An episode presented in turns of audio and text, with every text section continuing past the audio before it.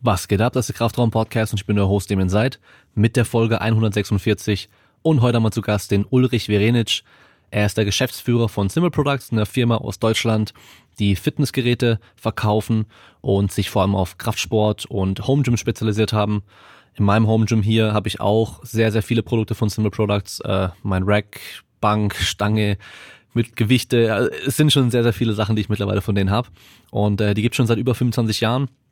Ich habe vor über zehn Jahren das erste Mal dort eingekauft und äh, war eigentlich immer zufrieden mit den Sachen. Genau, und wir reden einmal über die Geschichte von Simple Products, dann auch, wie diese Produktentwicklung so aussieht, also wie funktioniert das, wie lange dauert es vor allem, bis man dann wirklich auch ein Produkt auf den Markt bringen kann. Und dann natürlich ganz wichtig, passend zur heutigen Zeit, was hat Corona mit der Fitnessgeräte-Szene in Deutschland gemacht und ähm, Viele haben sich ja ein Home Gym einrichten wollen und haben dann recht schnell gemerkt, dass alles ausverkauft war, woran das eben lag und so weiter. Das äh, erzählt uns auch. Und wie es der Zufall so will, könnt ihr den Podcast unterstützen. Jetzt auch bei Simple Products, wenn ihr euch euer Home Gym einrichten wollt und Stangen, Gewichte, Racks, sonst irgendwas kaufen wollt. Generell könnt ihr erstmal bei mir auf YouTube schauen. Ich habe schon ein paar Sachen reviewed von denen. Da wird auch in Zukunft noch mehr kommen. Und ihr könnt dort beim Einkauf sieben Prozent sparen, wenn ihr den Code Kraftraum benutzt einfach nur Kraftraum und auch dadurch direkt den Podcast unterstützen. Genauso auch bei sbarrel.com mit dem Kraftraum, mit dem Code Kraftraum 10% sparen und euch da zum Beispiel kurze Hosen oder lange Hosen, Jeanshosen kaufen, die trainierten Menschen auch passen. Und dann gibt's auch noch bei fitmart.de auf ESN-Produkte 20% Rabatt, wenn ihr den Code Kraftraum benutzt und auch damit könnt ihr den Podcast unterstützen. Wer noch mehr unterstützen möchte, kann bei patreon.com slash Kraftraum Supporter werden und äh, bekommen dann auch dafür einmal im Monat noch einen exklusiven Livestream mit Q&A, mit Technikcheck, mit Trainingsplancheck, je nachdem, was dann gewünscht wird. Damit sind wir am Ende vom Intro und ich wünsche euch viel Spaß mit der Folge.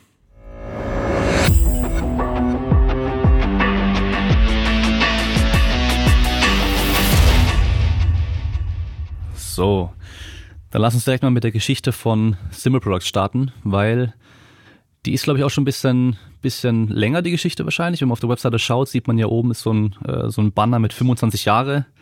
Und ich habe vor, glaube ich, zehn Jahren, zwölf Jahren oder sowas das erste Mal was bei euch bestellt. Also kannst einfach mal kurz so die Geschichte von Simple Products, wie ist es entstanden, wie hat sich entwickelt, einmal kurz erzählen vielleicht. Ja, sehr gerne. Die Geschichte geht auf das Jahr 94 zurück. Und hier spielt auch der Zufall eine gewisse Rolle.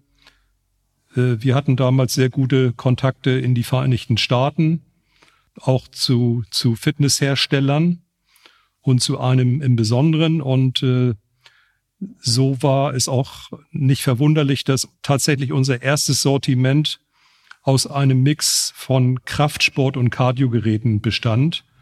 Das war noch sehr überschaubar.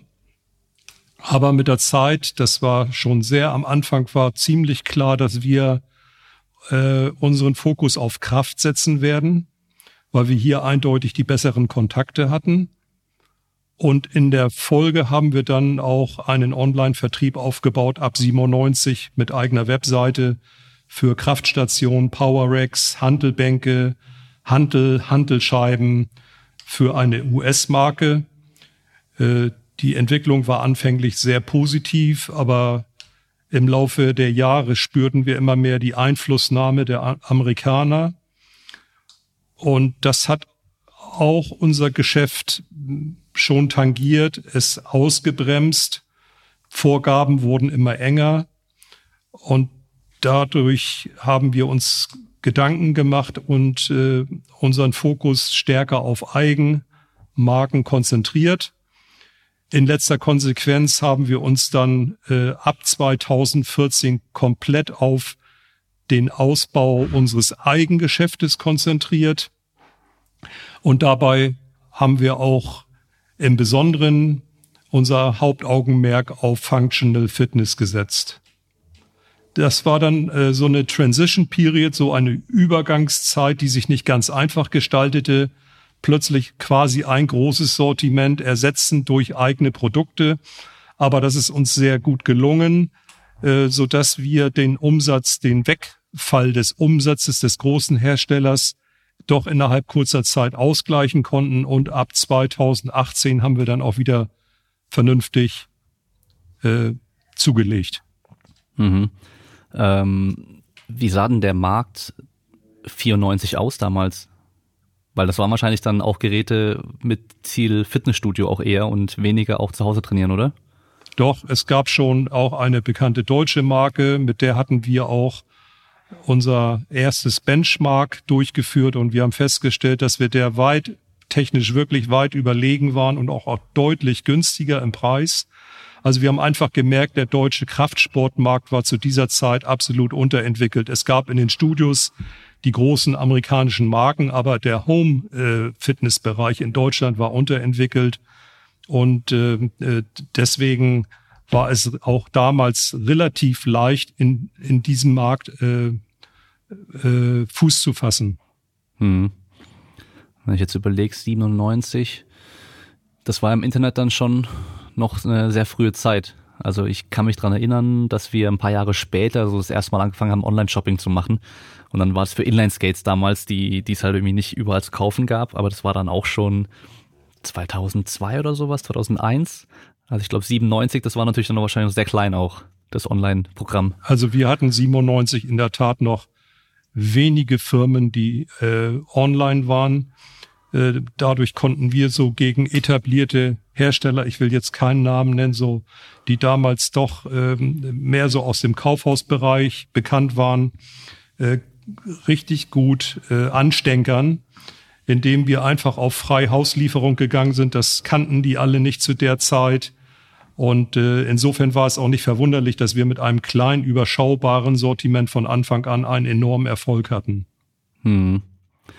Ja, wir haben ja schon so einen Boom, was Home Gyms angeht, die ganzen letzten Jahre. Und äh, ich glaube, früher war es dann, gab es das natürlich schon auch. Und ich glaube, so, so Filme wie Rocky und sowas, wo er dann bei Rocky 4 in seiner Scheune trainiert und ähm, das war natürlich bestimmt auch so ein Auslöser, dass die Leute mehr auch zu Hause trainieren wollten, wenn die so Sachen gesehen haben, dass man mit Kleinigkeiten eigentlich auch schon ganz gut trainieren kann. Oder wie schätzt du das ein? Gab es da irgendwelche besonderen Einflussfaktoren? Also all das spielt mit Sicherheit eine große Rolle. Äh, der deutsche Markt hängt, oder zumindestens konnte man das damals sagen, in den, in den äh, 90er Jahren, Mitte der 90er Jahre war der deutsche Markt mit Sicherheit 20 Jahre hinter dem amerikanischen Markt zurück. Aber äh, da hat sich ja einiges getan in den letzten Jahren.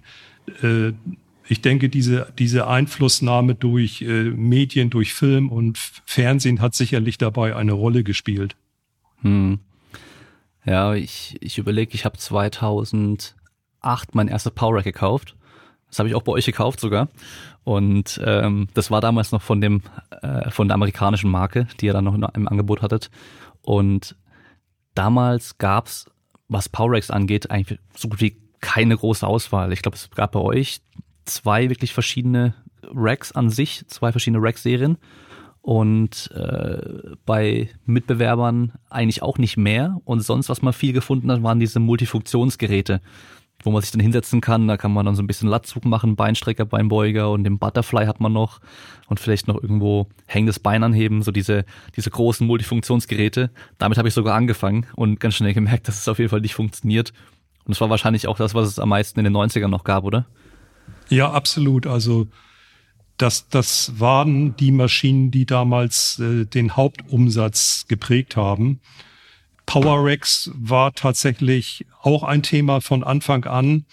Aber äh, man muss ganz klar sagen, wenn man den Absatz von äh, Kraftsportgeräten, äh, also Multifunktionsgeräten, äh, vergleicht mit denen von, von äh, Powerex, dann war hier in Deutschland der Markt geprägt durch diese äh, Multifunktionsgeräte.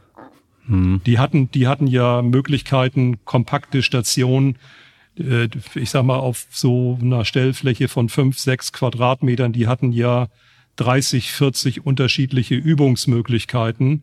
Ähm, wir hatten damals auch eine sehr gute Qualität, so dass man schon an diesen Geräten professionell trainieren konnte. Äh, aber es ist natürlich ein geführtes Training gewesen, kein Vergleich zu dem freien Training an einem Power Rack. Hm. Wenn man so an die, an die Fitnessszene von damals dann denkt oder den, den, die Trends, da war ja dieses wirkliche Bodybuilding, war ja schon gar nicht mehr so wirklich in. Das war dann die Phase, wo das eigentlich so ein bisschen wieder verschwunden ist. Die Popularität war eigentlich weg. So davor in den 80ern mit Arnold Schwarzenegger und Co., da war das ja wirklich auch populär und dann eben kam diese Ära mit diesen mit den ersten Massemonstern hat man dann gesagt und äh, dann wurde das ganze Bodybuilding ja auch gar nicht mehr so so gut angesehen in der in der Allgemeinheit. Und dann war ja mehr so im Fitnessstudio so Kurse und sowas vor allem dann auch das das Tolle. Ja und äh, das ist natürlich dann schwer, wenn man dann mit Kraftsportgeräten kommen möchte. Und ich glaube diese Multifunktionsgeräte sind dann auch einfach auch weniger abschreckend. So wenn man dann ja vielleicht für die ganze Familie so ein Teil kauft und sich jeder dran hocken kann. Also nicht nur der Vater, der dann irgendwie Krafttraining macht, sondern auch die Mutter kann sich dran hocken, vielleicht auch äh, die, die Tochter oder so. Und dann kann man einfach die Gewichte umstecken und ein bisschen dran trainieren. Und hat er eben nicht so ein, ja, so ein riesen Rack mit einer großen Hantelstange, weil viele haben auch immer so Angst vor diesen Hantelstangen. Aber mittlerweile sieht man ja von diesen Teilen fast gar nichts mehr. Also klar, so in den Katalogen und sowas von so Kaufhäusern und so sieht man die schon noch und auch online, aber so wenn man sich die ganzen wirklich guten Anbieter, was Home Gym Geräte angeht, anschaut, da findet man solche Geräte ja kaum noch. Ja, das ist, das ist eindeutig der Fall. Äh, äh, der deutsche Markt hat sich weiterentwickelt. Äh, der deutsche Sportler ist immer mehr zu einem Experten geworden. Wir reden ja hier über Kraftsport im Besonderen. Und da muss man einfach sagen, dass so eine Multifunktionsstation heute ja undenkbar wäre in einem professionellen Home Gym. Und wir haben dieser Entwicklung auch rechtzeitig, muss ich sagen, Rechnung getragen, haben uns verabschiedet, während andere Firmen äh, mit Überbeständen dieser Geräte noch reichlich beschäftigt waren. Und ich glaube, jetzt durch Corona konnte vielleicht die eine oder andere Firma noch ihre Restbestände an den Mann bringen. Aber äh, äh, wir sehen, wir sehen in diesen, äh, wenn man im professionellen Markt äh, aktiv sein möchte, dann ist die Multifunktionsstation keine Alternative. Hm. Wie siehst du das mit dem Vergleich zu dem amerikanischen Markt? Weil was man da gesehen hat, äh, das, da kam man irgendwann mal Rogue auf den Markt, weil das ist einfach so der, der Name schlechthin gewesen. Die haben eigentlich nichts revolutioniert, weil es gab schon genug Hersteller, die auch schon solche Sachen angeboten haben, was die auch anbieten, aber die haben halt dieses gewisse Branding gehabt und sich dann auch gleich so in die Richtung CrossFit vor allem auch spezialisiert am Anfang. Und eben mit diesem CrossFit-Boom wurde das ja richtig populär, in der Garage zu trainieren. Und die Amerikaner, je nachdem, wo man da lebt, die haben da ja auch dann irgendwie große Häuser mit diesen Doppel- oder Dreifachgaragen und haben da auch genug Platz dafür und haben einfach angefangen, anstatt in eine CrossFit-Box zu gehen, sich da selber was einzurichten. Und dadurch hat ja das dort drüben auf jeden Fall einen riesen Boom erfahren. Und ich habe dann so gemerkt, dass es dann auch so nach und nach hier so nach Deutschland übergeschwappt ist, dass dann Geräte oder Angebote, die es dort schon gab, dann nach und nach dann auch bei uns verfügbar waren. Weil ich weiß noch, am Anfang habe ich immer geschaut, so, oh, in den USA gibt's das und das und bei uns findet man sowas nicht, aber mittlerweile decken sich die Angebote fast eins zu eins. Ja, das ist, wie gesagt, der deutsche Markt hinkt äh, immer dem amerikanischen Markt hinterher. Äh, die Schrittmacher sind in den Vereinigten Staaten, das ist ganz klar. Und äh, sicherlich ist mit bestimmten Firmen dann auch dieses, äh, dieser CrossFit-Markt oder, oder Functional Training-Markt erst richtig entwickelt worden. Äh, es wurden ja auch immer, äh, sag ich mal, reifere Lösungen angeboten, das fängt ja schon so bei äh, Details an, wenn man einen J-Cup vergleicht von heute mit einem J-Cup von vor 20 Jahren. Äh, das ist alles äh, wesentlich ausgefeilter und das ist auch ein Trend. Das wird immer mehr dahin gehen, dass die Kunden auch in Deutschland einfach, weil sie sich Expertenwissen aufgebaut haben, mit eigenen Ideen kommen und auch gewisse Forderungen an einen Hersteller stellen. Und da müssen wir auch immer ein offenes Ohr für haben. Das ist uns auch ganz wichtig. Wer konstruktiv Kritik ähm, übt, äh, der wird hier gehört und das nehmen wir uns wirklich auch zu Herzen. Wir sind daran interessiert, dass unsere Sportler, unsere Kunden auch wirklich mit dem Gerät zufrieden sind oder mit der Ausrüstung. Und insofern ist das auch ein steter Prozess. Aber ganz klar, die Impulse kommen aus dem US-Markt. Es gibt keine deutsche Firma, die von sich sagen kann, äh, wir sind äh, innovativ. Es, es wird ganz viel nach USA geschaut und dann werden entweder dieselben oder ähnliche Lösungen angeboten. Also ein bisschen Innovation gibt es natürlich in Deutschland auch, aber die Schrittmacher sind die Amerikaner, die haben die Power. Äh, da braucht man sich nur die Größe der Firmen anzuschauen. Die haben ganz andere Entwicklungskapazitäten und andere Möglichkeiten. Aber nichtsdestotrotz, ähm, äh, wir sind hier nicht in der Raketenforschung, wir sind hier in einem Low-Tech-Bereich. Es geht um Metallverarbeitung. Alles ist nachzubauen und ähm, äh, alles, alles ist, ist machbar. Und das äh, macht auch für ein kleines Unternehmen diesen Markt eigentlich ganz interessant. Hm. Ja, wo du es mit den J-Cups ansprichst, das äh, mein Rack damals hatte auch noch einfach Metallbolzen im Endeffekt mit einer Kappe vorne, dass die Stange sich runterrollen kann und da war halt einfach alles aus Metall. Jedes Mal Stange ablegen war laut, ja, wenn ich die Stange mal fallen lassen musste, das war richtig, richtig laut dann, weil dann auch die Sicherheitsablagen auch nur einfach Metallstangen waren.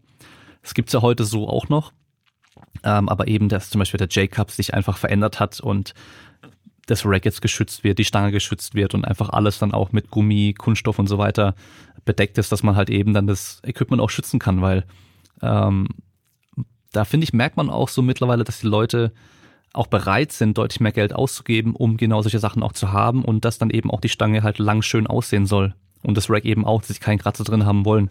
Und ich habe das Gefühl, dass da früher war einfach, okay, ich kaufe mir halt so ein Metallrack, stelle das da rein, ich trainiere und wenn es in zwei Jahren irgendwie total verkratzt ist und so aussieht, ist es mir auch egal. Also da denke ich, hat sich auch einfach so der, der Anspruch der Kunden ziemlich stark auch verändert. Ja, dem dem kann ich nur zustimmen. Die Bereitschaft, ich sage das jetzt mal in Anführung der Deutschen, ein bisschen mehr Geld in die Hand zu nehmen für ihr Hobby ist tatsächlich gestiegen. Insgesamt über Jahre war aber der Markt geprägt durch Geiz ist geil. Äh, das haben wir auch gespürt und äh, ich, ich muss sagen, äh, wenn, wenn man wirklich diesen Spagat zwischen einem hochwertigen Produkt und einem guten Preis gehen möchte, dann kann man nicht mehr in dem absoluten Tiefpreissegment tätig sein. Das geht einfach gar nicht. Hm. Und vor dem Hintergrund ist es auch schön zu sehen, dass die Kunden doch mittlerweile auch mehr in, in die Ausschreibung beziehungsweise in die Spezifikation hineinschauen und ähm, versuchen, die Preis-Leistung des Unternehmens auch zu bewerten. Ja, ich meine, wenn ich so an diese Zeit von damals zurückdenke, als ich mich eingerichtet habe in meinem Zeug, da gab's halt Langhanteln, wirklich so diese ganzen Budget-Geschichten, die, so wie man sie in den meisten Fitnessstudios auch findet, also eine spezielle Powerlifting-Stange gab's zum Beispiel so gut wie gar keine, außer aus den USA oder halt dann aus Schweden. Und da legt man halt dann gleich so viel Geld hin, dass man sich dann fragen muss, es ist trotzdem nur eine Langhantelstange, muss das sein? Und ähm, ist natürlich halt auch mal so ein bisschen so eine Image-Sache und auch die, oder der, der Markenname, den man bezahlt, natürlich schon auch die Qualität. Ähm, und da habe ich auch das Gefühl, dass manche Leute einfach aus Prinzip irgendwie das Beste haben wollen, obwohl sie es gar nicht brauchen.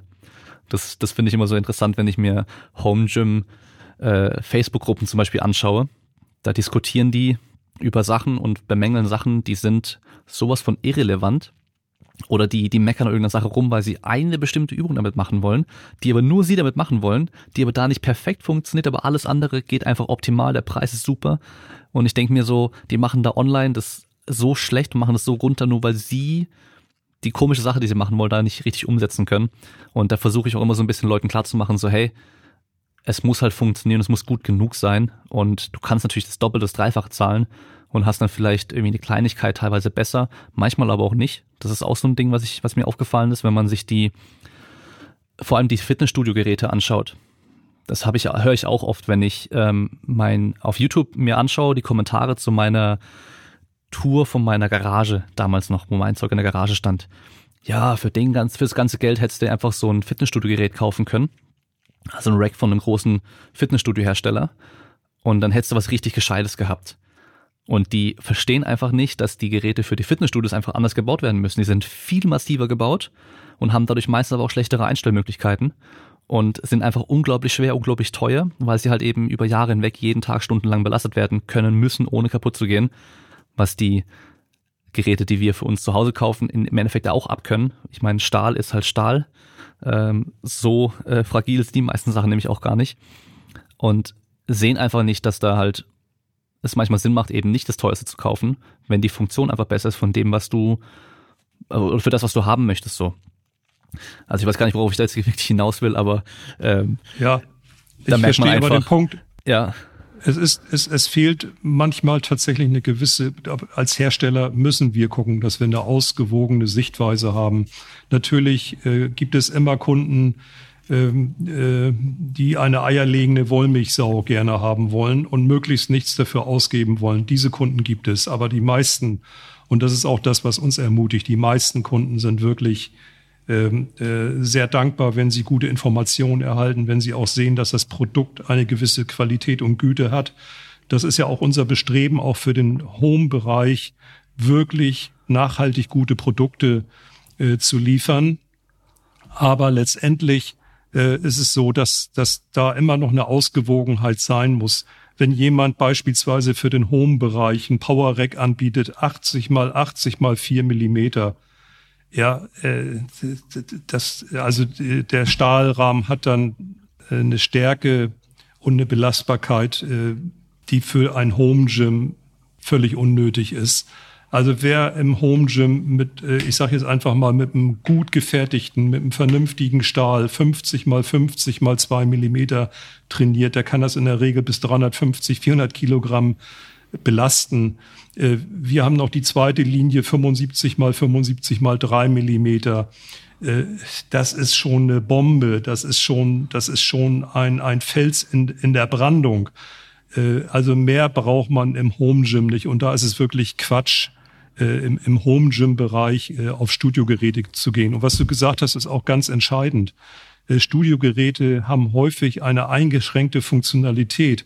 Unsere Home-Gyms bieten viel mehr Features, also unsere Power Rack Serien bieten viel mehr Features, als man sie im Studio finden kann. Und äh, bei den Langhantelstangen haben wir die Studioqualität, sag ich mal, schon lange überholt. Im Studio werden wirklich sehr häufig ganz einfache Stangen nur angeboten. Hm. Und bei uns ist es so, selbst wenn man auf eine günstige Stange wie die WLXE ausweicht, die ich glaube 129 Euro kostet, da hat man kein Piece of Shit in der Hand, sondern es ist ein, ein, es ist schon eine Qualitätsstange, mit der man sehr lange trainieren kann. Ja.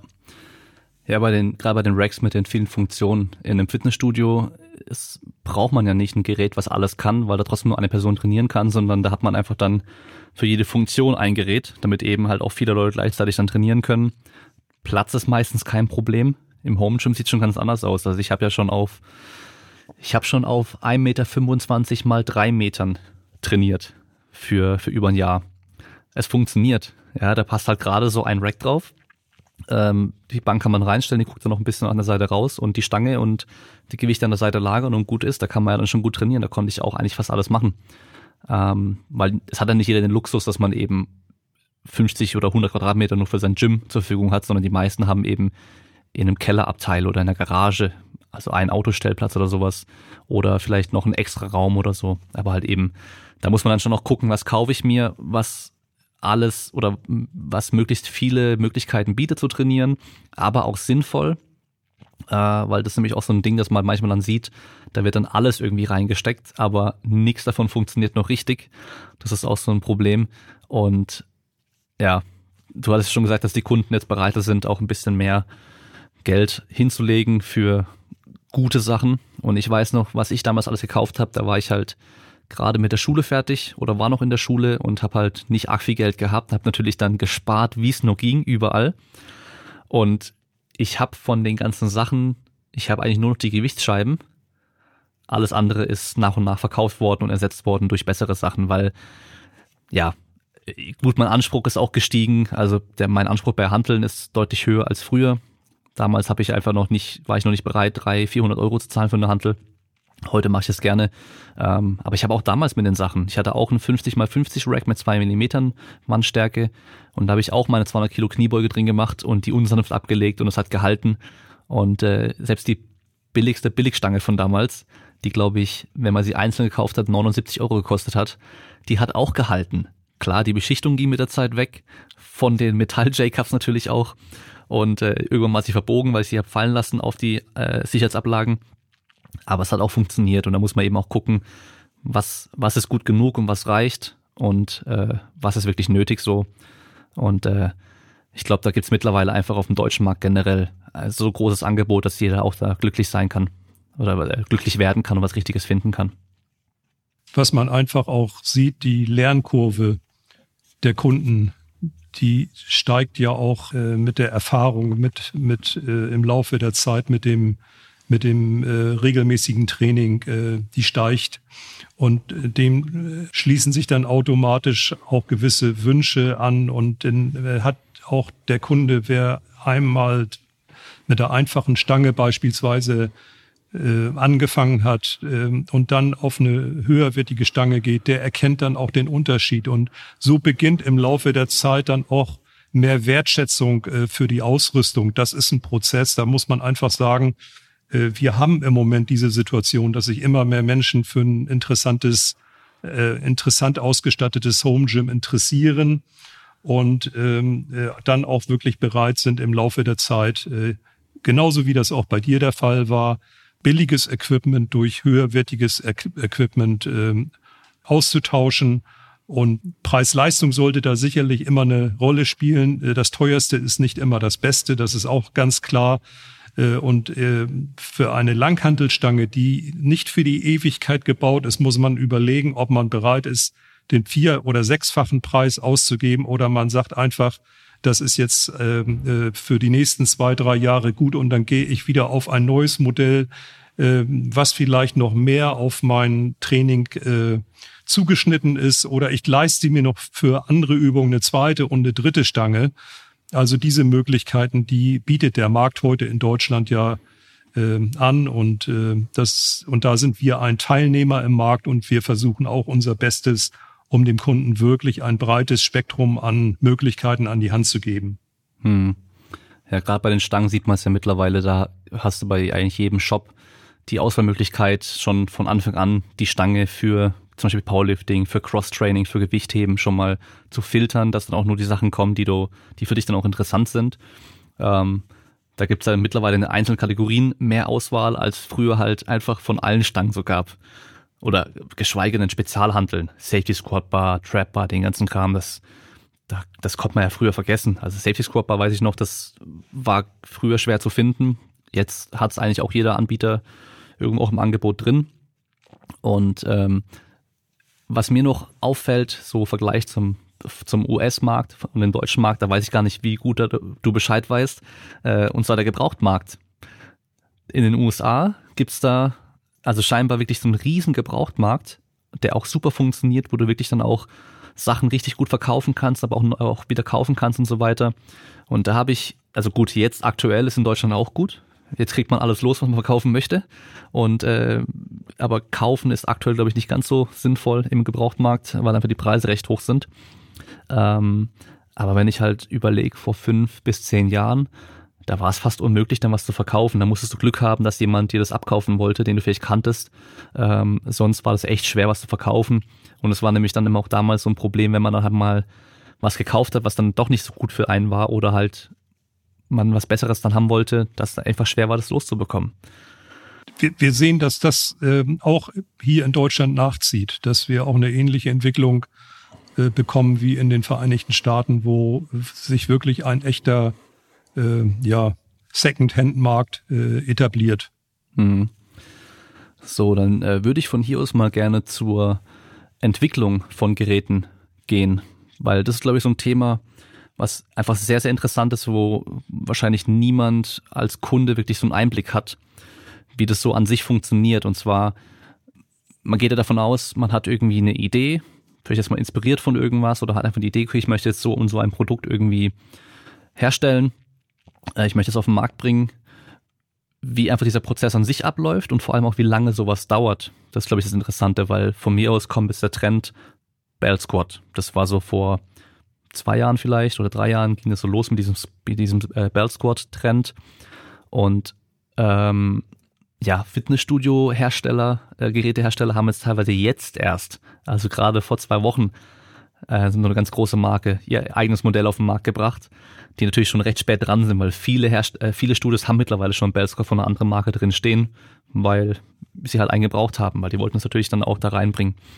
Das heißt, wie lange dauert es so von Idee bis dass man wirklich dann dem Kunden das verkaufen kann?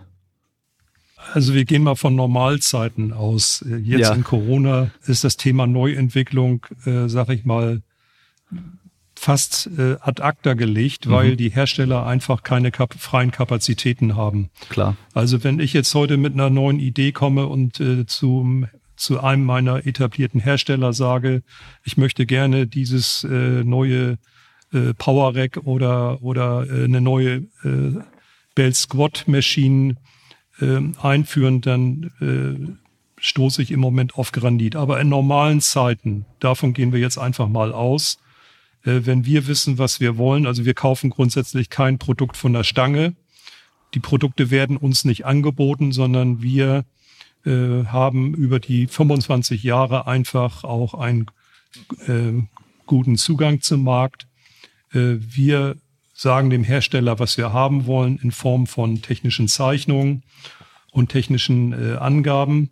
Und äh, wenn wir dann davon ausgehen, dass der ein Prototyp entwickelt, dann kann das durchaus äh, zwei, drei, vier Monate dauern, bis das dann in, äh, hier in Deutschland ist, wenn es per Luftfracht kommt oder mit einem der nächsten Container. Dann gehen auch nochmal, sage ich mal, drei, vier Wochen. Wir werden dann eine Inspektion vornehmen, die Punkte nacharbeiten und nachbessern. Also lange Rede, kurzer Sinn, bevor ein fertiges ähm, äh, eine Idee zu einem Produkt wird, was hier bei uns im Lager liegt, da vergehen zwölf bis 18 Monate. Im Moment noch viel länger, aber das ist so die Normalzeit. Mhm. Ja, weil das nämlich, glaube ich, so ein, so ein Ding, was die meisten gar nicht beachten oder bedenken. Dann sagen die, ja, warum ändern die nicht einfach nur das und das und erwarten, dass es dann direkt gemacht wird und äh, man es dann direkt kaufen kann. Aber es dauert halt alles einfach immer sehr lange. Und ähm, ja, deswegen kann man einfach nicht erwarten, dass man von heute auf morgen irgendwie jetzt ein Produkt einfach kaufen kann, auch wenn man das vorschlägt zum Beispiel oder wenn der Hersteller das machen möchte. Klar, ich meine, wenn es nur um ein Feature geht und wenn das wirklich Sinn macht, dann ist das natürlich schneller zu realisieren. Aber auch das, da hat eine Vorlaufzeit, weil im Moment die Lieferzeiten, die sind, die möchte ich hier gar nicht erwähnen. Äh, wir haben enorm mit den Lieferzeiten, nicht nur wir, alle Importeure haben mit den Lieferzeiten zu kämpfen. Ähm, und äh, vor dem Hintergrund äh, hat sich im Moment alles in die Länge gezogen. Aber natürlich kann man, wenn man am J-Cup oder an irgendetwas eine kleine Änderung vornimmt, die auch schnell durchziehen. Das ist keine Frage. Ich rede hier richtig von einer neuen Serie, mhm. wenn die aufgelegt wird. Das sind dann im, im Einzelfall bis zu 18 Monate in normalen Zeiten. Ja. Du hattest ja gerade auch angesprochen, dass äh, also keine Geräte von der Stange. Ähm, da war ich nämlich damals auch überrascht, als ich das erste Mal auf Alibaba gegangen bin. So eine, ich glaube, die mit die größte Import-Webseite überhaupt, wo man dann den vor allem chinesischen Markt dann sich angucken kann, was die Leute dort anbieten. Und äh, wer auch vor ein paar Jahren vor allem sich die ganzen verschiedenen Anbieter in Deutschland angeschaut hat, hat auch gemerkt, dass viele das gleiche Power Rack nur mit anderen Farben im Angebot hatten, mit einem anderen Label dann drauf. Und das ist einfach zum Beispiel so ein Gerät von der Stange einfach, das wird einfach irgendwo in China dann hergestellt und die Anbieter kaufen es sich dann ein, lassen ihr Label oder ihr Logo draufdrucken noch oder draufkleben und dann wird es einfach verkauft. Und bei euch ist es so, dass ihr alles wirklich dann auch selbst entwickelt. Also ihr sagt einfach, was ihr haben wollt genau und so wird es dann auch umgesetzt, oder? Das ist genau der Punkt. Natürlich am Anfang, als wir äh, der Distributor der amerikanischen Marke waren, haben wir natürlich das verkauft, was wir äh, bekommen haben. Dazu muss man aber auch mal eins grundsätzlich sagen. Aus Amerika kommt heute so gut wie gar nichts. Das ist schon damals alles aus China von den Amerikanern nach Europa exportiert worden. Also insofern, China ist wirklich heute die Werkbank der Welt. Selbst teuerste Studiogeräte kommen aus China. Wenn man da auf die Verpackung schaut, dann sieht man irgendwo an der Seite Made in China stehen. Das ist ja auch nichts Negatives. Auch jedes iPad oder Smartphone äh, äh, hat das Label Made in China. Äh, was früher, das muss man sagen, als wir angefangen haben, da kamen die amerikanischen Produkte in der Regel aus Taiwan. Taiwan war die Wiege oder die Quelle fast aller Fitnessgeräte. Auch eine bekannte deutsche Marke, die es heute noch als Brand gibt, hat zwar Made in Germany gesagt, aber es kam, hat hier irgendwas verändert, vielleicht am Produkt, aber die Ware kam aus Taiwan. Und das hat sich dann geändert. Ähm, die Taiwanesen sind mit der Öffnung Chinas nach China gegangen. Dann sind äh, chinesische Firmen so schlau gewesen und haben das nachgemacht. Und die Amerikaner haben ihre gesamte Produktion nach äh, China verlagert, so dass sie dort mit äh, amerikanischen Ingenieuren richtig viel Know-how ins Land getragen haben. Und mittlerweile ist China eben die Werkbank und es gibt äh, ka kaum eine Firma, wenn, wenn überhaupt, die nicht aus China äh, heute sourced. Und vor dem Hintergrund muss man einfach sagen, dass man zwei Möglichkeiten hat in China. Ich kann von der Stange kaufen, also über Alibaba meinen Hersteller herausfinden. Und da kann ich genauso mir auch ganz schnell eine blutige Nase holen, weil Qualität und alles andere ist irgendwo nicht festgelegt, das liegt im Nirvana. Oder ich kenne den Hersteller, ich habe ähm, eben diese langjährigen Kontakte und ich kann meine technischen Zeichnungen dem Hersteller zeigen, mit ihm diskutieren. Das ist heute alles über die ähm, technischen Möglichkeiten äh, innerhalb von Stunden getan. Und dann wird eben ein äh, Lastenheft verabschiedet und genauso wird es gemacht. Und wenn man den Prototypen von einer guten chinesischen Firma erhält, dann ist es auch das, was man eigentlich erwartet hat. Und das ist heute sozusagen der Weg. Hm. Auch bei Alibaba ist manchmal ganz witzig, dann sieht man ähm, so als äh, Produktbild wirklich einfach das Gerät von dem amerikanischen Hersteller oder Verkäufer. Und wenn man dann auf die Seite drauf geht und sich die Detailbilder anguckt, sieht man einfach andere, andere Geräte da. Also das ist so, ähm, man kauft die Katze im Sack, man weiß aber nicht genau, was man dann bekommt und ob man das bekommt, was man wirklich auch haben möchte. Und äh, das ist natürlich ein großes Risiko. Äh, ich habe auch schon gehört, dass irgendwie teilweise auch die Kommunikation mit China ganz, ganz äh, schwierig sein kann. Es gibt, so, glaube ich, sogar extra so Bücher darüber, wie man mit China äh, zusammenarbeiten kann, weil das natürlich eine ganz andere Mentalität und so weiter ist. Und ähm, dass man da halt dann auf jeden Fall äh, niemandem auf den Schlips tritt und aber auch eben nicht äh, die Katze im Sack dann kauft. Ja, und äh, ich meine, die, jeder soll das so machen, wie er es gerne möchte. Wenn einer sagt, ich will jetzt viel Geld sparen und ich kaufe direkt in Alibaba ein, ist das sicherlich eine Möglichkeit. Am Ende des Tages äh, muss er dann aber nicht zu einer deutschen Firma kommen und irg irgendwelche Ersatzteile fordern ähm, äh, oder, oder Reklamationsansprüche geltend machen. Das alles äh, entfällt ja. Äh, an wen möchte äh, und will er sich wenden, wenn wirklich mal eine Sache schief geht? Und wenn ich bei einer unbekannten Quelle kaufe, dann kaufe ich mit einem sehr hohen Risiko ein. Das ist einfach so. Ja, Preis und Qualität, sich da dann so zu positionieren, vor allem, dass man, ähm, man also als Geschäft muss man natürlich schauen, dass man Gewinn macht. Und das Ziel ist natürlich auch immer so viel Gewinn wie möglich zu machen. Und äh, es gibt ja, gibt ja Branchen, wo manche Hersteller wirklich Produkte drin haben, wo sie teilweise sogar miese machen, aber um sich halt den Kunden dann zu binden und dann eben auch die anderen Sachen zu verkaufen und so weiter. Wie ist es da? Also ich meine, klar, der Schlosser guckt sich das äh, ein Rack an und sagt, ja, irgendwie der Stahlpreis, der ist äh, so und so viel und dann kommt halt noch die Arbeitszeit mit dazu und so weiter. Der hat natürlich aber auch niemanden, der das für ihn herstellt und so weiter. Der denkt sich, ja, so ein Rack ist an sich einfach zu teuer. Aber andererseits, wenn ich mir überlege, okay, ich möchte das selber entwickeln, ich müsste jetzt genau mich hinsetzen, die ganzen Zeichnungen machen, das kostet mich erstmal Zeit und dann muss ich den Stahl besorgen, da brauche ich noch so einen Bohrer, der das dann machen kann, dass ich ganz Löcher bohren kann und so. Ähm, ich habe nämlich damals als ich dann mein, mein erstes Rack dann nicht mehr haben wollte und mein ein großes Rack haben wollte, so wie ich es jetzt eigentlich habe, habe ich auch geschaut, was Stahl kostet und habe gesehen, ich könnte mir für 300 Euro damals, glaube ich, könnte ich mir den, den Stahl kaufen für so ein großes Rack mit äh, Hantelscheibenaufnahme hinten dran, allem drum und dran und habe dann aber geguckt, was kostet es denn, wenn ich da irgendwie, was weiß ich, wie viele hundert Löcher bohren lasse, damit ich meine J-Cups in allen möglichen Höhen verstellen kann. Und das ist sowas von unglaublich teuer. Das denkt man gar nicht, weil dann irgendwie der Bohrer muss gewechselt werden jedes Mal, weil der halt dann irgendwie so schnell kaputt geht und stumpf wird und dann dann kann man schon wieder vergessen. Und da ist natürlich eine große Fabrik, die halt Gerätschaften hat, die das richtig machen kann. Natürlich hat er den großen Vorteil. Also wie ist es bei Simple Products? Was ist so das Ziel, wenn's was den Preis angeht?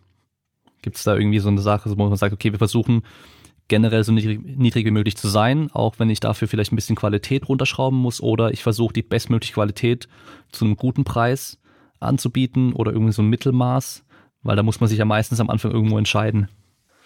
Ja, also grundsätzlich ähm, einen vernünftigen Gewinn zu machen, ist sicherlich äh, und muss das Ziel jedes Unternehmens sein, um langfristig äh, im Markt äh, etabliert zu bleiben. Das macht nicht, das macht keinen Sinn auf Dauer nur äh, mit, äh, sag ich mal, äh, knappen Kalkulationen das Geschäft zu bestreiten. Also wenn wer Gewinne macht, braucht sich nicht zu schämen. Die Amerikaner sind da übrigens führend. Klar. Ich will hier keine Namen nennen, aber wer sich die Bilanzen anschaut, da stehen schon manchmal unverschämte Gewinne drin. Wir Deutschen sind da viel bescheidener, muss ich einfach mal sagen. Aber nichtsdestotrotz, das ist also schon mal wichtig, dass man am Ende auch was ähm, zurückbehält in der Kasse. Aber wir verfolgen grundsätzlich ein Motto bei Investitionsgütern, also die, die man längerfristig im Home Gym äh, haben möchte. Das Motto lautet, wer gut kauft, kauft nur einmal. Vorausgesetzt, derjenige hat Erfahrung und kann die richtige Auswahl treffen oder er lässt sich gründlich beraten, der sollte so ein Power Rack wirklich für eine ganz lange Zeit kaufen. Und unsere Treiber bei der Entwicklung sind Einfachheit, was nicht heißt, dass es primitiv ist. Es sollte aber möglichst smart gebaut sein, so dass man nicht un unnötig Material verbraucht. Es sollte sich auszeichnen durch die höchste Funktionalität. Das heißt also, ich kann mir ein Power Rack kaufen, was ich dann ganz nach meinem Belieben im Laufe der Jahre weiter ausbauen kann. Latzugstation, Monolift, Diphorn, ganz, ganz viele äh, Features, die auch wirklich sehr viel Sinn machen. Darauf konzentrieren wir uns. Und wir haben das Ziel, dass wir diese Qualität zum besten Preis im deutschen und europäischen Markt anbieten wollen.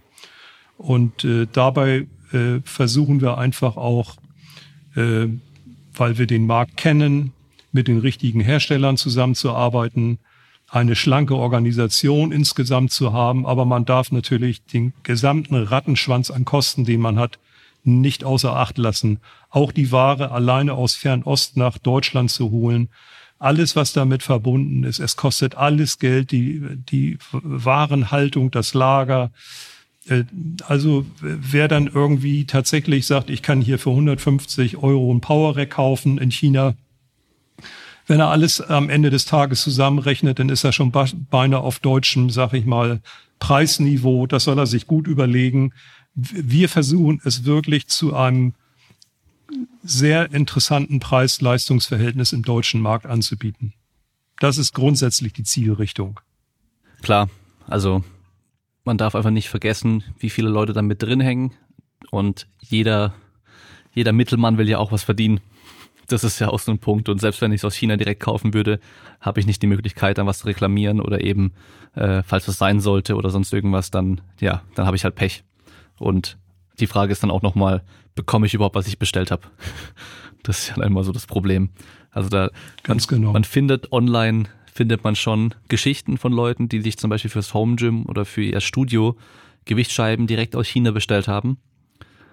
Manchmal geht es gut, aber manche haben auch einfach Pech und es kommt nie an. Das Geld ist aber auch weg. Ähm, ja, oder halt eben, es kommt was anderes oder es fehlen Sachen oder es ist kaputt oder schlechte Qualität oder sonst irgendwas. Also das Risiko würde ich auch nicht eingehen. Und äh, man bezahlt ja generell auch, um wenig Stress zu haben. Das ist auch so ein Ding.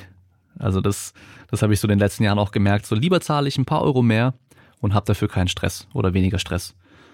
Ja, einfach ausgewogen denken und ähm, äh, wer meint, er spart vermeintlich viel Geld, der muss aufpassen, dass es am Ende nicht teurer wird, äh, als wenn er gleich an einer äh, seriösen Stelle eingekauft hätte. Also vor dem Hintergrund denken wir auch, dass es ganz wichtig ist, dass man sich da nichts vormacht und dass man vor allen Dingen auch die Möglichkeit hat, wenn irgendetwas ist, mit dem Hersteller zu reden äh, ich habe hier in Deutschland auch äh, mindestens 14 Tage Rückgabegarantie. Also wenn das Kind ganz in den Brunnen fällt, kann ich die Ware zurückgeben. Das kann ich in China alles nicht.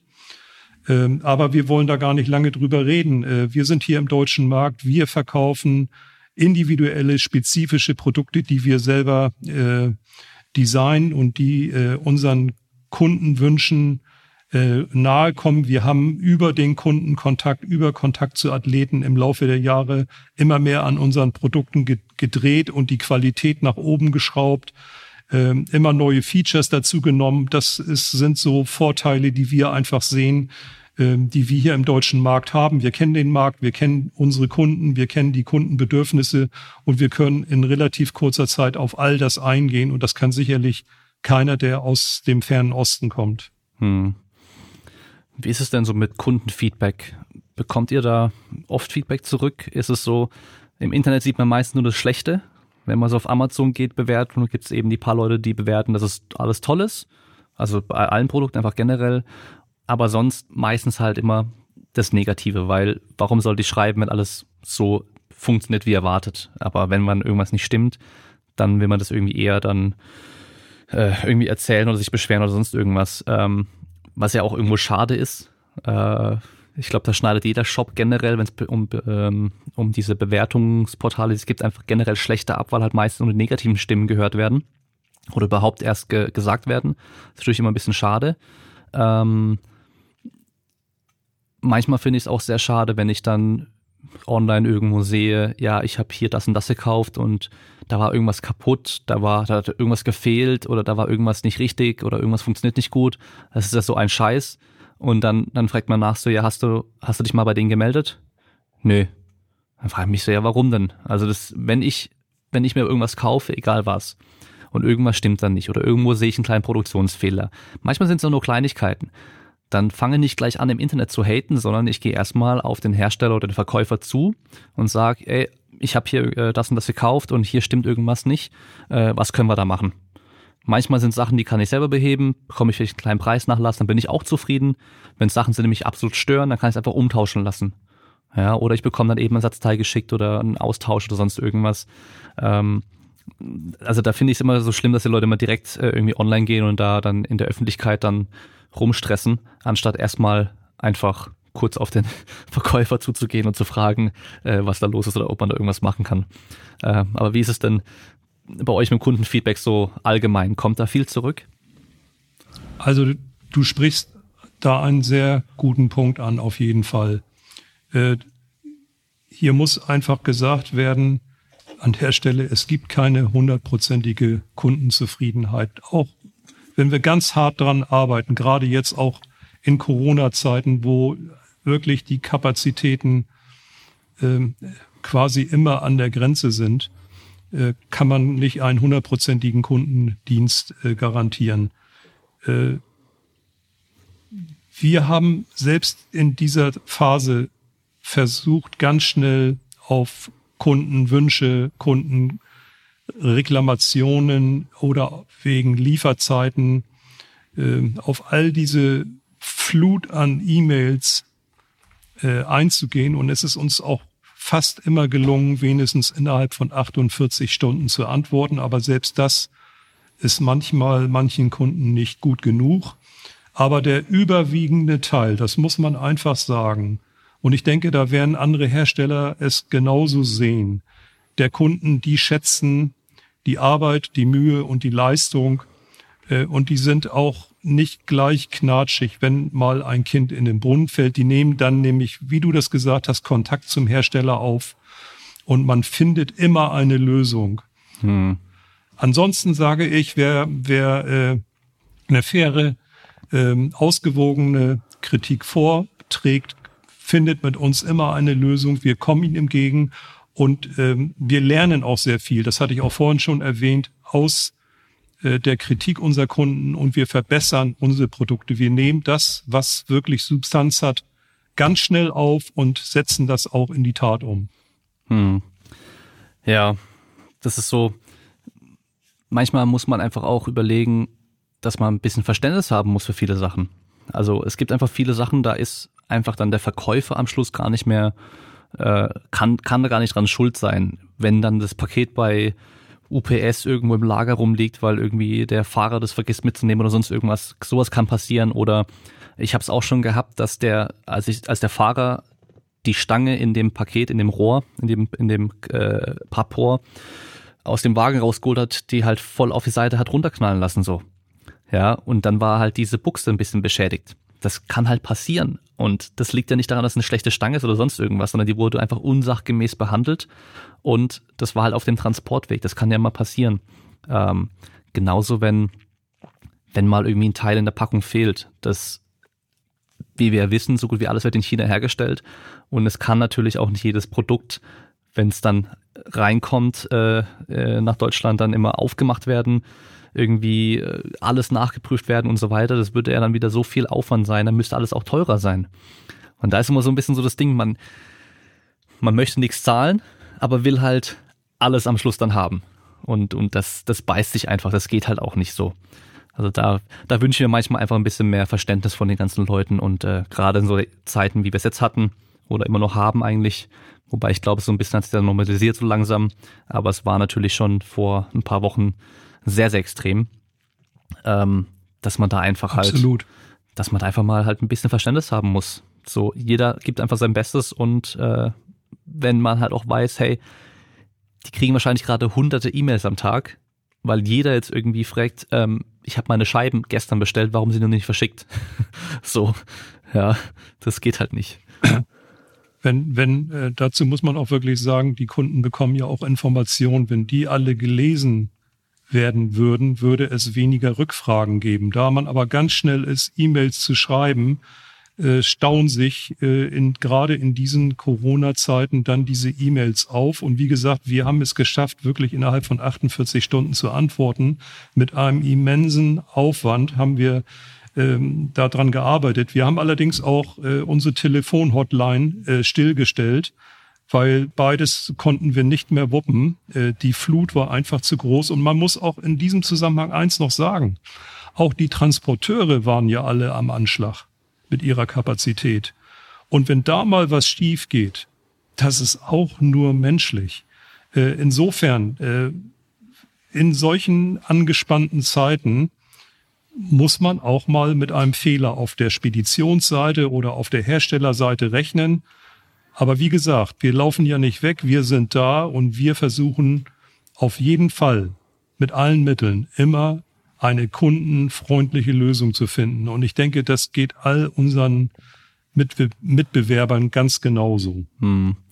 Ich meine, selbst wenn so ein Riesenkonzern wie Amazon schon sagt, wir nehmen nur noch die wichtigen Bestellungen an, das andere wird einfach generell schon mal später geliefert, dann kann man nicht erwarten, dass halt eine Tonne an Stahl einfach am übernächsten Tag dann vor der Tür steht. So, das ist ja ist auch nicht mehr so wichtig. Da muss man auch sagen in den Zeiten. Da gibt es einfach Sachen, die sind halt wichtiger und muss man einfach irgendwo dann einsehen. Ja, das ist schon war bestimmt aber auch eine spannende Zeit so insgesamt, oder? Ja, auf jeden Fall. Also ich meine, äh, fürs Geschäft ist es ja auch gut und äh, wir wollen ja nicht meckern, wenn wir sehen, dass wir eine eine richtig äh, starke Nachfrage haben. Aber natürlich hat, hat im März und äh, April und auch in den Folgemonaten schon die Nachfrage insgesamt überrascht und man hat den Eindruck, dass Deutschland irgendwie ein Nachholbedürfnis hat. Aber das äh, Phänomen ist leider kein deutsches, sondern es ist ein internationales Phänomen und deswegen sind die Lieferzeiten der Hersteller jetzt so dramatisch angestiegen, dass es heute eigentlich eher ein Kampf um, äh, um, um neue Ware ist, äh, als der Kampf, die Ware abzusetzen. Mhm. Ja, also die Leute wollen kaufen, aber die Lager sind leer. Und wahrscheinlich sind ja die ganzen Hersteller in China, die, herst die stellen ja nicht nur für einen, einen Kunden her, sondern für viele Kunden. Und die gucken wahrscheinlich halt auch, wenn jetzt hier irgendwie irgendein so Konzern kommt und eine, eine tausendmal so große Bestellung macht, dann fertigen wir lieber das an, als dann irgendwie was kleineres. Äh, ist natürlich dann auch wieder verständlich. Ähm, aber nochmal jetzt zur Corona. Äh, März ging es. Also, also äh, da, da mhm. widerspreche ich, äh, weil ich der Meinung bin, die Chinesen können auch rechnen und die nehmen lieber, äh, sag ich mal, 100 kleinere Aufträge mit besseren Deckungsbeiträgen Klar, als stimmt. einen Riesenauftrag, äh, wo sie am Ende des Tages gerade in dieser Zeit nichts verdienen und quasi umsonst arbeiten. Also äh, ich denke mal, die Chinesen sind gute Kaufleute und die schätzen auch die kleineren Hersteller, weil in Summe bringen die am Ende des Tages mehr Geld nach China als die wenigen großen. Ja, stimmt, klar. Äh, ist es auch ähm, nochmal zum Punkt, Punkt äh, Produktentwicklung, ist es auch immer noch so ein bisschen so ein Risiko, dass man, was man abwägen muss, okay, ich bringe jetzt was Neues auf den Markt, was ist vielleicht so im Sortiment noch gar nicht gibt. Aber ich weiß noch nicht so gut, wie das ankommt. Bestelle ich das mal deswegen erstmal weniger und zahle dafür aber relativ natürlich dann mehr? Oder gehe ich das Risiko ein und bestelle gleich, mache das Lager voll im Endeffekt, aber bleib vielleicht drauf sitzen? Also ich sag mal, wir als Unternehmen haben natürlich in den 25 Jahren einiges gelernt und wir wissen, welche Produkte äh, eher weniger Risiko haben. Bei ganz neuen Produkten weiß man das nie im Vorfeld und da sind wir natürlich vorsichtig und nehmen auch lieber höhere Preise in Kauf und testen den Markt erstmal aus. Hm. Ja. Gibt natürlich Sachen da, die, die werden gekauft, auch wenn sie dann teuer sind, wenn, wenn man der Einzige ist, der die anbietet. Äh, Gerade sowas dann eben so neue Anbauten für Power Racks und so weiter betrifft. Das war ja, also was zum Beispiel Jammer-Arme angeht oder Monoliths oder sowas, das war ja auf dem amerikanischen Markt dann schon mal zu sehen. Teilweise ja für absolut übertriebene Preise, wenn man sich da so anguckt, irgendwelche Jammer-Arme für über 1000 Dollar. Klar, schnell verstellbar und so weiter, aber ist halt trotzdem am Schluss trotzdem nur ein Jammer-Arm auch. Da muss mich dann schon fragen, wie viele benutze ich den und äh, bin ich bereit, den Preis zu zahlen. Ähm, aber jetzt wirklich zurück dann zur, zu dieser Corona-Geschichte und zwar gab's, hat sich das bei euch so, so langsam so angedeutet, dass ihr gemerkt habt, so, okay, ähm, hier könnte was passieren und es könnte uns sehr stark betreffen. Einerseits, dass wir Produkte schlechter dann ins Lager bekommen, aber andererseits auch, dass wir wahrscheinlich schnell viel verkaufen können? Oder war das eine absolute Überraschung, dass auf einmal die Bestellungen hochgegangen sind ohne Ende? Also man muss grundsätzlich dazu sagen, wir sind äh, seit 2018 wirklich auf einem nachhaltigen Wachstumspfad. Wir haben 2019 schon für unsere Verhältnisse sehr, sehr gut zugelegt und dementsprechend haben wir auch für 2020 eingekauft. Äh, natürlich waren wir von Corona überrascht. Äh, als wir die ersten Meldungen gehört haben, konnten wir uns noch keinen Reim, wie viele andere wahrscheinlich auch, ähm, äh, darauf machen, wie sich der Markt entwickelt. Aber als wir dann irgendwie Anfang März Tag für Tag gesehen haben, welche Einschläge auf der, auf der Auftragsseite hereinkamen, äh, ja, da, da, das hat uns schon sehr, sehr überrascht. Äh, die gute Nachricht war, wir waren zum einen aufgrund des vorherigen Wachstums auf mehr Umsatz vorbereitet, aber nicht auf diese, auf diese Nachfrage. Und insofern hinken wir, wie, wie, wie wahrscheinlich viele andere auch, der Nachfrage hinterher. Hm. Also natürlich eine Branche, die da eigentlich jetzt schon profitiert hat davon. Ähm, aber gibt es andererseits die Angst, dass danach jetzt, weil jetzt schon eigentlich jeder dann was gekauft hat und was zu Hause hat, dass dann die Nachfrage sinken wird, beziehungsweise weil viele dann vielleicht auch Gebrauchtware verkaufen werden? Wir sind ein äh, relativ kleiner Hersteller mit unserem Volumen und wir sind in einer Expansionsphase. Selbst wenn diese äh, Nachfrage jetzt wieder auf ein normalen Niveau, sagen wir mal, zurückgeht, werden wir unseren, unseren Pfad weiter fortsetzen. Ähm, also wir haben da keine Angst vor. Man muss jetzt natürlich Augenmaß bewahren bei seinen Bestellungen, so dass man das, was man bestellt, auch morgen abnehmen kann. Hm. Ja. Ja. Bleibt auf jeden Fall spannend. Ähm, und ich glaube, dass viele Leute dadurch einmal gezwungen wurden, zu Hause zu trainieren, sich dann was gekauft haben, dann vielleicht auch einfach irgendwas gekauft haben, ohne groß nachzuschauen oder weil es eben nicht mehr so viele gute Sachen gab, dann halt auch Sachen gekauft haben, mit denen sie nicht so zufrieden sind, einfach aber auch gemerkt haben, dass man zu Hause einfach sehr gut trainieren kann und gar nicht mehr ins Fitnessstudio zurückgehen wollen.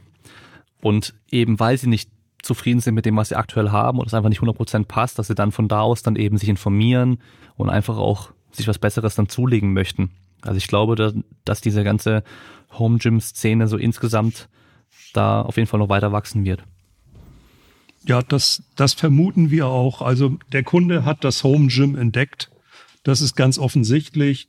Und wer jetzt vielleicht auch noch ein bisschen sparsam war, aber trainiert, wird dann auch sehen, Mensch, eigentlich äh, muss ich upgraden, ich muss in etwas höherwertige Ware investieren.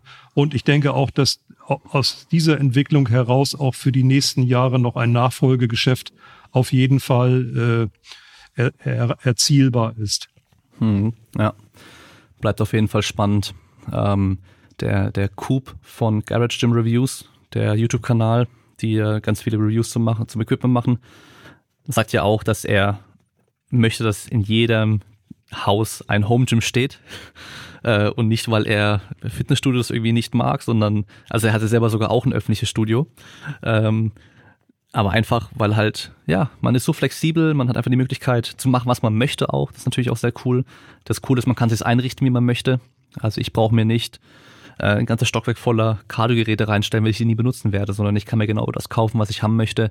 Und äh, wenn ich dann merkst, okay, eine zweite Langhantel würde Sinn machen, weil ich doch gerne zwei Übungen gleichzeitig im Wechsel mache, dann kann ich mir eine zweite Langhantel holen. Die ist auch immer frei, die ist nie belegt. Das ist auch so ein Punkt. Äh, ich kann anziehen, was ich will, ich kann Musik hören, wie ich möchte, ich kann zur Uhrzeit trainieren, wie ich möchte. Also die Freiheit, die man da hat, die möchte ich selber auch nicht missen. Und äh, für mich stand es auch von Anfang an nie zur Debatte, nur im Fitnessstudio zu trainieren. Ich habe von Anfang an zu Hause angefangen. Und das hat bei mir so angefangen, weil mein Vater halt einfach auch schon früher sich zu Hause was eingerichtet hatte. Mit ein paar Kurzhanteln, einer Bank, ähm, ein Rudergerät, ähm, Klimmzugstange, also wirklich sogar ein Latzug damals noch, ja. Und äh, irgendwann dann eben wieder Fitnessstudio, dann die Sachen verkauft hatte. Ähm, aber die Kurzhanteln waren eben noch da, die waren noch in der Garage. Und dann habe ich da halt angefangen. Und dann wollte ich halt ein bisschen mehr haben und mir dann habe ich mir so ein Multifunktionsgerät gekauft, gebraucht, was ich, glaube ich, drei, vier Wochen nur hatte und dann direkt äh, ganz, ganz, ganz, ganz billigen und schlechten Kniebeugenständer auf Ebay und dann ging es direkt los mit dem ersten Rack von euch. Und äh, ja, von da aus halt hat sich's entwickelt. Und das ist noch so ein Punkt, den, den ich nicht verstehen kann. Auf YouTube bei meinem Video, wo ich mein Home Gym zeige, habe ich natürlich im Titel ganz übertrieben 8000 Euro Home Gym in der Garage geschrieben. Damit die Leute draufklicken, ist ja klar. Wenn ich da einfach nur draufschreibe, mein Home Gym, dann guckt sich das niemand an. Und dann haben so viele gemeint, ja, für den Preis kannst du doch dein Leben lang für 20 Euro im Monat im Fitnessstudio trainieren. Die Leute verstehen nicht, dass das Equipment ja nicht sofort den Wert verliert, wenn man das kauft. Das Equipment ist immer noch was wert. Ich kann, auch wenn ich in zehn Jahren aufhöre zu trainieren, kann ich das verkaufen. Das heißt, ich habe nicht den kompletten Wert verloren. Das verstehen die Leute irgendwie nicht. Das ist so ein Punkt, den ich, der nervt mich jedes Mal, wenn ich diese Kommentare dann lese. Und das Beste war dann, dann ging Corona los und dann kamen die ganzen Kommentare unten rein. Oh, jetzt hätte ich auch gern so ein Gym. Oder der ist bestimmt froh, dass er jetzt so ein Teil hat. Und ich dachte mir, ja, jetzt seht ihr mal, ich kann ganz normal weiter trainieren. Ich werde nicht davon negativ beeinflusst. Ja, ich denke auch, dass immer mehr äh, Sportler zum einen den Kraftsport entdecken. Ich bin selber in jungen Jahren mal Leistungsruderer gewesen und kannte schon aus diesen Jahren zwischen 12. und 18. Lebensjahr ähm, so sag ich mal, das einfache Gewichtheben. Äh, aber immer mehr äh, Sportler entdecken tatsächlich äh, den, den Kraftsport, die Vorzüge des freien Trainings. Und jetzt äh, kommt noch eben dieser Trend mit einem äh, Home Gym dazu. Und die Menschen sehen, dass sie das Home Gym, da reiht man nicht nur einfach Produkte aneinander, sondern sie können das ganz individuell. Jeder kann das sozusagen für sich ganzheitlich sehen und für sich eine Lösung aufbauen. Das ist das Schöne. Und man kann das, von dem man sich trennen möchte, kann man verkaufen. Man kann gezielt zukaufen. Das ist also eine lebendige Sache, die ich mir da zu Hause aufbaue. Und da denke ich, ne, dass, dass das eigentlich auch der Charme ist. Ich kann jederzeit äh, nach meinem eigenen Gusto trainieren und ähm, ich kann ersetzen, ergänzen, verbessern und das macht die Sache eigentlich interessant und wer, wer diesen Kraftsport ja auch auf Dauer durchführen möchte, der wird automatisch immer mehr Expertenwissen aufbauen, der wird immer äh, mehr Anforderungen auch an uns als Hersteller äh, stellen und dadurch äh, geht da auch vom Markt eine unglaubliche Dynamik aus, die wir einfach sehen und der wir uns auch gerne stellen wollen. Mhm.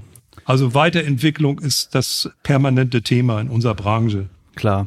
Ein bisschen besser geht's immer. Es sind ja teilweise auch Kleinigkeiten, die man dann auch erst mit der äh, Benutzung von den ganzen Sachen dann auf Dauer auch dann so merkt.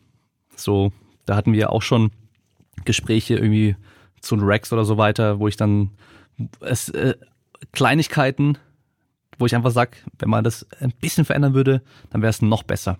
Da, oder dann hätte man noch eine Möglichkeit mehr, irgendwas zu machen oder sowas.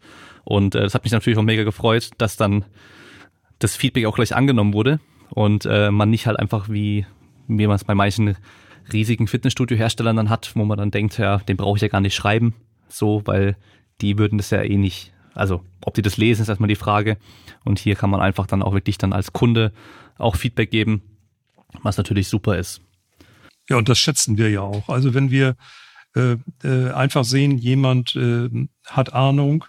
Und diese Idee, das ist jetzt nicht irgendwo eine Idee, die irgendwie äh, unter ferner Liefen läuft, sondern ähm, das kann für jedes nachfolgende Produkt eine interessante Verbesserung sein. Dann, und äh, die technische Änderung ist auch abbildbar, also auch bezahlbar. Dann wird das natürlich für uns interessant und wir gehen der Sache auf den Grund. Mhm, ja, muss man natürlich dann auch selber mal überlegen, so bin ich jetzt der Einzige, der diese komische Übung auf genau die Art und Weise machen möchte und braucht genau das und das, dann muss ich halt selber gucken, ob ich mir das bauen kann, weil das wird dann nicht irgendwie ein Hersteller für mich bauen, damit nur ich das hab, äh, außer ich zahle vielleicht genug Geld und ich bin reich, aber das, äh, ja, da muss man einfach ein bisschen, äh, bisschen realistisch auch bleiben, ja. Und einfach halt sehen, äh, betrifft es viele Menschen oder einfach nur mich. So. Dem stimme ich zu. Ja. Gibt's denn, gibt's denn irgendwie einen Ausblick? Kannst du, weiß nicht, gibt's ja, ist ja bestimmt auch daran dabei, gerade noch Sachen zu entwickeln, auch wieder, wobei das wahrscheinlich jetzt äh, erstmal ein bisschen auf Eis gelegt war, die ganze Entwicklung die letzten Monate. Aber gibt's irgendwelche Visionen, gibt's irgendwelche Wünsche, was man vielleicht schon verraten kann? Oder gibt's auch, gibt's auch irgendwas, wo du sagst, da, da fehlt noch was und da will ich aber irgendwie was machen dafür? Also es es gibt Projekte, ja. Und äh, ich denke, dass wir auch noch in diesem Jahr das eine oder andere neue äh, anbieten werden, aber es ist verfrüht, darüber zu reden. Ich denke, dass wir im Großen und Ganzen ein, ein äh, ziemlich vollständiges Sortiment haben, sicherlich mit unseren Schwerpunkten, mit unseren eigenen Nuancen. Aber klar, Qualität wird weiterhin ein Treiber sein, Funktionalität wird weiter ein Treiber sein äh, das alles immer zu guten äh, Preisen. Das, das, das sehen wir. Wir werden auch weiter sehen, dass die Amerikaner äh, die Richtung vorgeben werden. Aber hinzu kommt in Zukunft, das sehe ich deutlich, äh, die Dynamik, die von den Chinesen selber ausgeht. Die bauen eben heute nicht nur Geräte nach, äh, deren Spezifikation sie bekommen, sondern sie erfinden auch äh, nicht unbedingt jetzt im Kraftbereich, aber im Cardio-Bereich äh, ist das schon deutlich zu sehen. Es kommen neue eigene Entwicklungen aus China. Äh, die sind jetzt nicht unbedingt bahnbrechend, aber teilweise sieht man sie äh, mit interessanten, durchaus interessanten Features. Ich denke, die äh, Chinesen werden in der nächsten Phase kreativer werden, werden eigene Lösungen anbieten. Äh, es bleibt natürlich abzuwarten, wie entwickelt sich der Freihandel in dieser Welt. Es gibt äh, eine ganze Reihe von Unwägbarkeiten. Äh, Corona ist noch nicht zu Ende, ist noch nicht durch und die Auswirkungen daraus äh, auch auf die Hersteller. Also es ist eine spannende Zeit auf jeden Fall und wir als äh, Distributor, als Hersteller, wir gucken, dass wir einfach noch intensiver und besser auf die Kundenwünsche eingehen und äh, wir glauben, dass wir einfach mit unseren Kunden gemeinsam wachsen werden. Hm. Gibt's denn aus den 25 plus Jahren ein Gerät oder ein Produkt, wo du so im Nachhinein sagst, das war ein totaler Griff ins Klo? Weil das finde ich nämlich bei, auf YouTube gibt es manchmal Videos, wo Leute die Home Gym zeigen und dann auch sagen so, meine schlechteste Investition, die ich je gemacht habe, war das und das. Manchmal nur eine Kleinigkeit, manchmal was Großes. Ich habe es einmal benutzt, gemerkt, es ist nichts für mich. Und äh, seitdem steht es hier nur rum. Äh, für viele Leute ähm, ich weiß, ihr habt auch im Angebot Reverse Hyper. Oftmals hört man, ja, am Schluss ist nur noch ein, ein schöner Tisch oder eine schöne Ablage für dich und die Übung macht dann macht man dann vielleicht nicht. Ähm, das wird dann meistens irgendwie abgeraten, das Gerät zu kaufen generell. Ähm, wobei äh, Bekannter von mir hat sich auch geholt, der schwört drauf, hat seinem Rücken mega geholfen. Äh, aber gibt's bei euch da auch ein Gerät so, was du aus deiner jahrelangen Erfahrung so sagen kannst, das war wirklich so ein Griff ins Klo? Ehrlich gesagt, nein. Es gab nichts, was wir nicht verkaufen konnten. Also das mal grundsätzlich. Äh, aber natürlich äh, haben wir mit einzelnen Herstellern schlechte Erfahrungen gemacht, ganz am Anfang. Mhm. Äh, das ist einfach so, die Lernkurve, die geht wahrscheinlich jeder und ganz klar, am Anfang gab es schon Qualitätsprobleme mit dem einen oder anderen Hersteller und so bleibt es auch nicht aus, dass man im Laufe der Zeit sich auch von denen, die mit einem nicht mitwachsen können und wollen, sich verabschiedet. Äh, oder dass man sich auch, wenn ein Produkt mit einem Hersteller, der kann gut sein, aber an einem bestimmten Produkt scheitert er, dann verabschiedet man sich äh, von so einer Produktserie, aber bleibt trotzdem weiterhin bei den Produkten, die der gut im Griff hat, äh, weiter treuer Kunde. Also das äh, in diesem gesamten Portfolio gibt es sicherlich immer mal Änderungen, aber im Großen und Ganzen ist es uns gelungen, mit wirklich guten Firmen über viele Jahre jetzt zusammenzuarbeiten. Und daraus bildet sich dann auch ein, ein äh, Grundstock, sag ich mal, an Vertrauen, aber nicht nur das, äh, auch die Kommunikation, die ist, äh, die ist einfach äh, äh, schneller und besser mit Firmen, mit denen man schon lange zusammenarbeitet. Und dadurch auch die Umsetzung bei neuen Produkten und so weiter. Klar, dann, dann weiß man auch, woran man schon ist und so und äh, es funktioniert aber flüssiger, das ist ja auch gut. Und es ist auch äh, erfreulich, dass es kein Produkt gab bisher, wo man sagt so, okay, was, was hatte ich da nur, was habe ich mir dabei nur gedacht so? ja, das liegt aber schlicht und ergreifend auch daran, dass wir äh, in dem Sinne kein Produktneuentwickler sind, also dass wir völlig etwas Neues auf den Markt bringen mit, mit dem Risiko, dass das ein Flop wird, sondern dass wir uns schon genau immer angeguckt haben, welche Produkte wollen wir haben.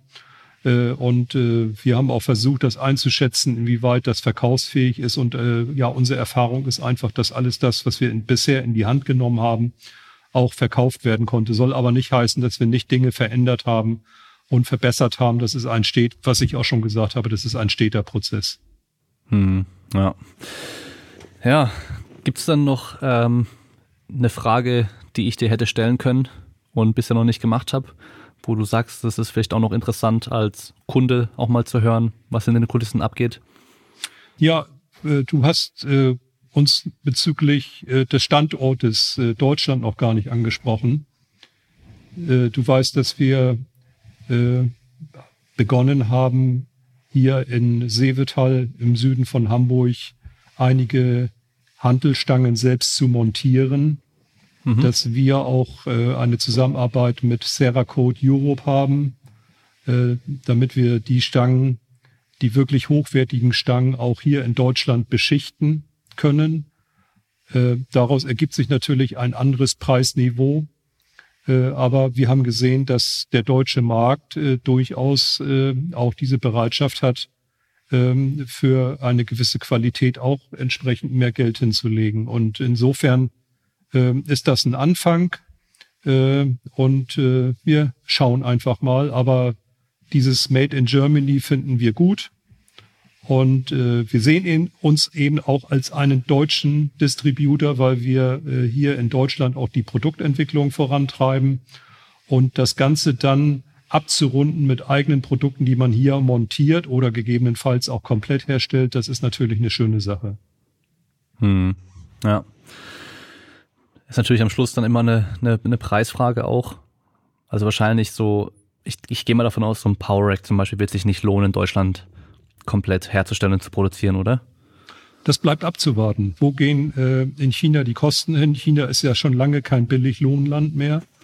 Mhm. Also ich sag mal, es ist alles äh, im Fluss. Äh, es, äh, und es gibt aufgrund dieser Globalisierung, Kritik sicherlich auch durchaus Erwägungen, einen gewissen Teil an Produkten, Produktionen auch wieder zurück nach Deutschland zu verlagern. Also ich denke mal, wenn Europa äh, nicht ganz schläft und nicht ganz den Zug verpasst, das weiß man ja nicht so genau, äh, dann äh, kann es schon so sein, dass, äh, äh dass sich hier auch wieder eine neue äh, Produktbasis äh, wieder herstellen lässt.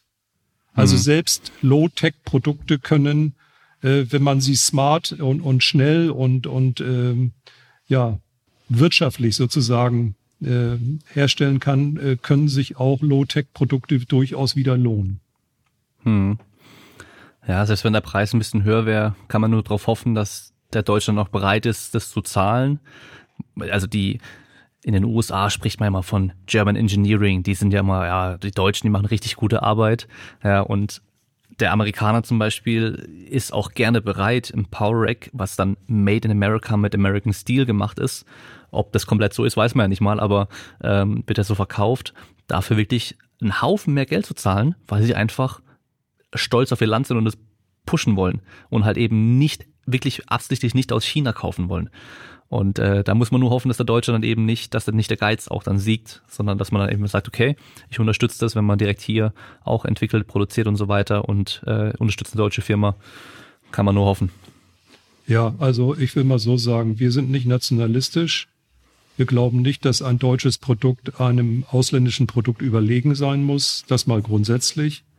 Aber wir finden es durchaus charmant, aufgrund einfach einer höheren Flexibilität äh, noch schneller, noch besser auf Kundenwünsche einzugehen. Das ist sicherlich auch äh, eine Stärke von uns Europäern, sage ich einfach mal. Ich kann auch nach Italien gehen oder nach Spanien gehen. Äh, da gibt es auch hervorragende Ingenieure und Dinge werden schnell und gut umgesetzt. Also lange Rede, kurzer Sinn.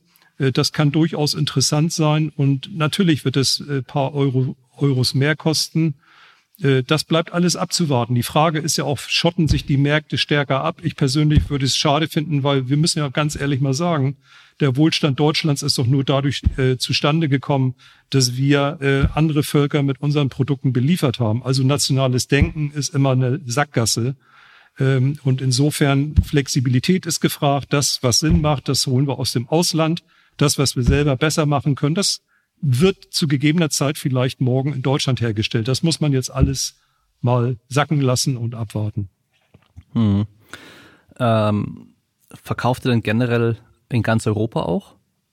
Wir verkaufen sehr viel auch in andere europäische Länder, ja. Der mhm. Exportanteil ist schon interessant, sage ich einfach mal. Nach Italien, mhm. Frankreich, äh, Niederlande, Belgien, Dänemark. Äh, und äh, auch da bleibt abzuwarten, ob wir auch in diesen Ländern in der Zukunft stärker aktiv, direkt aktiv sein werden. Hm. Was ich jetzt so gesehen habe, so nach und nach kommen auch in den anderen Ländern eben auch vermehrt so Shops auch auf, die sich an den Amerikanern auch orientieren. Ähm, Italien, England sowieso, dann aber auch ähm, Türkei habe ich jetzt gesehen, haben was, äh, haben jetzt auch eine eigene Marke und ähm, ja, die machen im Endeffekt, äh, es sind ja oftmals einfach auch Kopien. Die, also die versuchen einfach, das, das nachzumachen. Ähm, dieses Erfolgsrezept, sag ich mal, also welche Produkte im Angebot sind, wie die aussehen, welche Funktionen die haben und das generelle Image und so weiter. Ähm, ist wahrscheinlich auch so dann der, der Vorteil von den USA, dass da halt einfach, da ist auch einfach mehr Potenzial dann da an Kaufkraft insgesamt. Ja, also wenn man sich jetzt auf Deutschland spezialisiert, ist natürlich eine viel kleinere Menschenmenge, die dann auch was kaufen würde. Deswegen muss man sich wahrscheinlich dann auch an die anderen Länder auch noch richten. Ja, ganz klar. Also ich meine, wer in Amerika äh, als, als Hersteller oder als Distributor sitzt, der hat natürlich, ein, äh, wie man so schön sagt, äh, bei den e Economies of Scale hat der einen ganz anderen Hebel. Ähm, äh, äh, wir als äh, Firma mit Sitz in Deutschland haben natürlich erstmal zunächst nur unseren limitierten, relativ bescheidenen deutschen Markt. Das ist so. Und von Deutschland aus nach USA zu liefern, würde nur Sinn machen, wenn wir Produkte bieten können, könnten, die die Amerikaner nicht bieten können. Das ist nicht der Fall. Ja, klar. Und wahrscheinlich auch einfach dann hier, ja, Made America kaufe ich lieber als Made in Germany. einfach aus Prinzip. Da gibt's, gibt's glaube ich, genug, die einfach aus Prinzip dann amerikanisches Ding kaufen. Ja, sicherlich, äh, das wird ja auch im Moment gefördert, aber ich denke mal, ein gutes deutsches Auto lässt sich weiterhin, ein schöner Porsche lässt sich auch morgen noch in den USA verkaufen. Das sowieso, ja. Wobei, ich glaube, selbst da gibt es dann genug, die lieber irgendwie so ein, ein Ford Truck irgendwie, also wie sie sowas fahren wollen, als irgendwie ein deutsches Sportauto oder sowas. Aber ja, solche gibt's ja, ja überall. Genau so. so, cool, dann ähm, denke ich, haben wir äh, eigentlich alle interessanten Themen angesprochen, oder? Oder denkst du, es gibt noch irgendwas? Ich, ich denke auch.